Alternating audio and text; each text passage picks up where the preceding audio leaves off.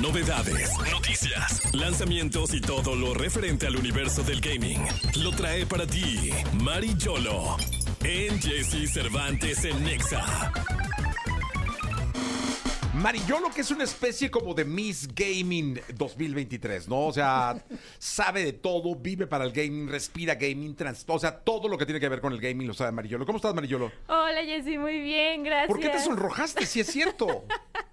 porque, no, se me, da, se me hace muy chistoso porque cuando yo era niña siempre me han gustado los videojuegos, pero pues ahora vivir de eso es muy raro, ¿no? Eh, justo cuando llegué contigo es de las primeras cosas que, que te dije que la forma en la que ha evolucionado el medio y cómo se han abierto oportunidades laborales es increíble y yo nunca me había imaginado llegar acá en cabina contigo. De hecho, también te quería agradecer ese espacio porque la verdad contigo aprendo mucho. Es muy diferente hablar en un stream a estar en radio porque tienes que venir más preparado con los temas, tienes que reaccionar como en tiempo real de una manera como más ágil que cuando estás en stream que estás platicando, casi casi que tu chat son tus amigos, ¿no? Sí. Entonces una charla más relajada en, y a mí me vuela la cabeza, ¿no? De que llegas a radio por empezar a jugar videojuegos. No, está bien, no, mira cómo vas conquistando eh, el camino de la comunicación con los medios convencionales, Marillolo. Oye, hoy tenemos un invitado y me daría mucho gusto que lo, nos lo presentaras.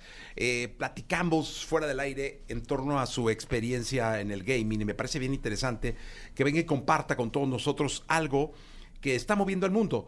Eh, la industria del gaming ya no lo va a decir nuestro invitado, es hoy en día la industria, entiendo, más redituable, mucho en del entretenimiento, ¿no? Mucho más que el cine, que el, que el deporte, no lo sé, pero ahorita no lo dirá él. Pero Marillolo, preséntalo. Claro que sí, les traigo a Juan Carlos Cortizo, que justamente está especializado en marketing de gaming. Nos va a hablar un poquito de su experiencia. ¿Cómo estás el día de hoy, esta mañana? Muy bien, muy buenos días. Gracias por tenerme aquí, Jesse y Marillolo. Oye, eres fundador de Gaming Nation, ¿no? Sí, es un híbrido ahí medio extraño. O sea, todo nace de la pasión que existe alrededor del mundo de gaming, ¿no? Eh, y al ser tan especializado, porque uno piensa en marketing, entonces las empresas se van con agencias de marketing tradicional, ATL, BTL, etcétera. Pero la realidad es que Gaming Nation es pues, un grupo de personas que ya llevamos más de 15 años en la industria y sobre todo que nos encanta crear. Entonces, a partir de eso nace esta idea donde todos los que, los que formamos parte somos especializadísimos y nos encanta el, estar aportando no solamente ideas hacia la industria, sino ser ese puente entre las marcas y el mercado para poderlos acercar y generar cuestiones nuevas, ¿no? Porque este medio se mueve es para mí el más perecedero que existe, ¿no? Oye, eh, ahí les va eh, Marilloro, Juan Carlos. Ayer estaba platicando con un amigo que se dedicó, o sea, se dedicó, metió todo lo que tenía que meter a la inteligencia artificial. Ok. O sea, está enfermo de, así como Marillolo y tú de los gaming, de los videojuegos, este canijo de, la inteligencia artificial. Y la verdad es que me estaba platicando los proyectos, que no puedo platicar al aire porque pues, son sus proyectos, eh, que me dejaron impactado por la evolución con la que, y la velocidad con la que está avanzando la inteligencia artificial. Es decir, eh, ni cuenta nos estamos dando nosotros los mortales que día a día tenemos un vivir convencional de todo lo que hay detrás y nos va a mover en tres años, cinco años. Bueno, Jessica, yo tengo mi casa alexada, ¿eh? Entonces, cada que necesito prender la luz. Ese es como el Internet de las cosas, pero está increíble. Pero, ¿qué tanto ha, influido? Los dos consideran que eh, alexada se dice está buena, ¿eh? Bueno, eh, me acabo de inventar ese término. El término. ¿Qué tanto la inteligencia artificial está jugando hoy en la industria del gaming? Sí, a ver, la industria del gaming ha sido pionera en la parte de, de, inteligencia artificial, ¿no? Obviamente para los mundos y universos que crea. ¿Por qué? Porque lo que busca es que la experiencia sea lo más real a la realidad. Existe este como término de valle del silencio donde es un se ve humano pero no se ve humano, se ve real pero no se ve real y puede tener un choque o no. Exacto. Por eso la industria del gaming siempre se metió en, en, en ir desarrollando esta tecnología para universos cerrados, ¿no? Y ahorita este auge, que hace unos años se llamaba Machine Learning y ahora ya es inteligencia artificial, sí va a cambiar todo el juego. O sea, hace poquito una empresa, digo, para empezar a echar comerciales, una empresa justamente presentó una tecnología de inteligencia artificial en gaming que ya hace los diálogos del juego. Entonces tú llegas, te acercas a un personaje y ese personaje, conforme las secciones que tú vas haciendo, empieza a generar los propios diálogos. y sobre tus respuestas te va dirigiendo a lo que quieras. Entonces los juegos evolucionan de un, como le decimos, de un script, de algo ya perfectamente bien armado, a un, ok, las posibilidades ya van a ser más porque va a ser evolutivo el juego, ¿no? Y eso ahorita lo estamos viviendo en otras tecnologías. Que ahorita, como dicen, el, no me imaginé ese futuro donde nosotros estamos trabajando y, y, y las máquinas están pintando y escribiendo poemas, pero ese es el paso uno, ¿no? Eso va a venir a cambiar no solamente la industria del gaming, sino todas las industrias en cuanto a la especialización y al mismo tiempo en este nuevo sendero de decir, ok, ¿qué es lo que se va a ir más necesitando? Pues se van a necesitar programadores que programen esto, ¿no? Entonces los trabajos van a cambiar, ahí el chiste es el valor social de las cosas. Ya es más filosófico. No, ese no, relajo, pero ¿no? es increíble porque por- el otro día Pontón llegó y nos puso sobre la mesa eh, lo que serán las nuevas carreras. ¿no? Sí. Todas las carreras que conocemos hoy en día, eh, nos estaba comentando Pontón, en cinco años no van a existir o en diez años no van a existir. Y entonces vas a tener que ser, este, voy a ser programador de historia, de no sé qué, de los...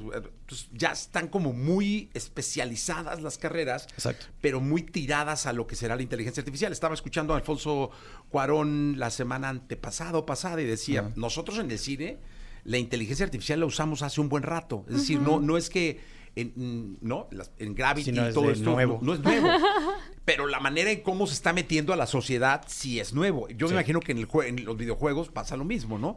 Te Sí. ponen los el oráculos, este, ¿cómo se llama? El Oculus. El Oculus, Ajá. oráculos, ¿qué tal? El Oculus. Ajá. y Nuestra marca. yo no pude meterme del todo porque sí me sentía muy raro. O sea, sí, Sí. pero es que mi generación no está acostumbrada a traer un chuncheto cuatro bichis horas y estar jugando golf o estar jugando ping-pong, ¿no?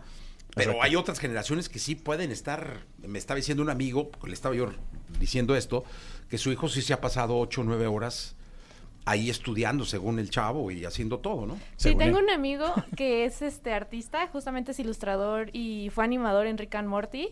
Y él se ponía el Oculus y empezaba a hacer cuadros. Y hay muchos artistas contemporáneos que justamente hacen su arte en el Oculus y pues es un canvas enorme, ¿no? Entonces como que van ahí pinceleando y hasta le pueden poner texturas y dimensión y fondo.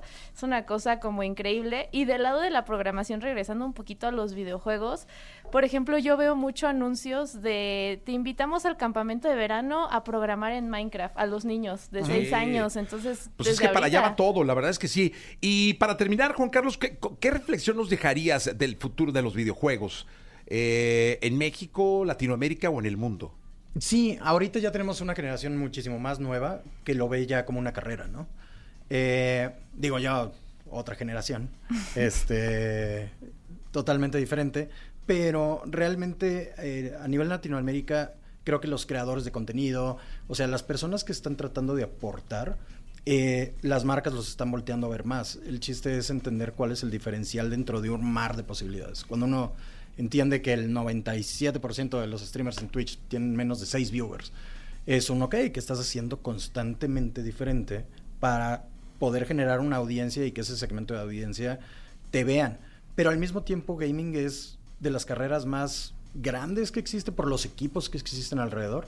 Uno piensa que es programar videojuegos y armar videojuegos, o sea, existen artistas, músicos, arquitectos, No, sí. físicos, matemáticos, mercadólogos, o sea, como las empresas tradicionales. Oye, y ahora que te estaba viendo, porque eh, a toda la gente Juan Carlos viene muy formal, de saco. es que tengo chamba ahorita. barba delineada. Entonces dije, antes podías llegar a una reunión y decir, ¿a, a qué te dedicas? Al gaming. Y decía, ay, este güey seguro está jugando todo el día. La, la, la, la, la, la". Ajá. Hoy llegas a una reunión de trabajo y les dices, ¿a qué te dedicas? Al gaming. Y dicen, ay, cabrón.